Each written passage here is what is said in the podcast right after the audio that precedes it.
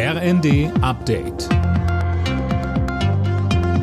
Stündlich neu. Auf den Punkt informiert. Ich bin Linda Bachmann. Guten Tag. Kleine Verschnaufpause bei der Inflation. Im Juni sind Waren und Dienstleistungen im Jahresvergleich um 7,6 Prozent teurer geworden.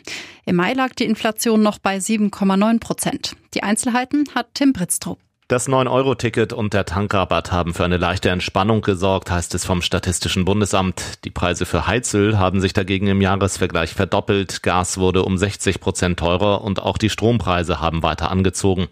Ähnlich sieht's bei Lebensmitteln aus. Die sind im Jahresvergleich knapp 14 Prozent teurer geworden. Vor allem Öl, Fleisch, Milchprodukte und Brot.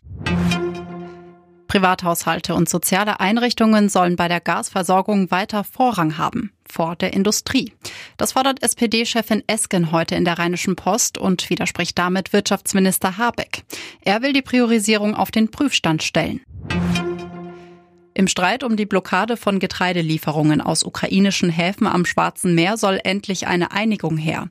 Heute kommen Delegationen aus Russland und der Ukraine zu Beratungen in Istanbul zusammen. Mehr von Tom Husse. Die Türkei tritt erneut als Vermittler auf. Auch Vertreter der UN werden bei dem Treffen dabei sein. In den ukrainischen Häfen am Schwarzen Meer, die von Russland kontrolliert oder blockiert werden, stecken Millionen Tonnen Weizen fest. Seit Beginn des Ukraine-Krieges hat sich in vielen Ländern die Getreideversorgung verschlechtert und die Preise für Lebensmittel sind deutlich gestiegen. Mehr als elf Jahre nach der Atomkatastrophe von Fukushima sind vier Ex-Manager des Energiekonzerns TEPCO zu einer Milliardenstrafe verurteilt worden. Umgerechnet sollen sie knapp 95 Milliarden Euro zahlen. Geklagt hatten mehrere Aktionäre.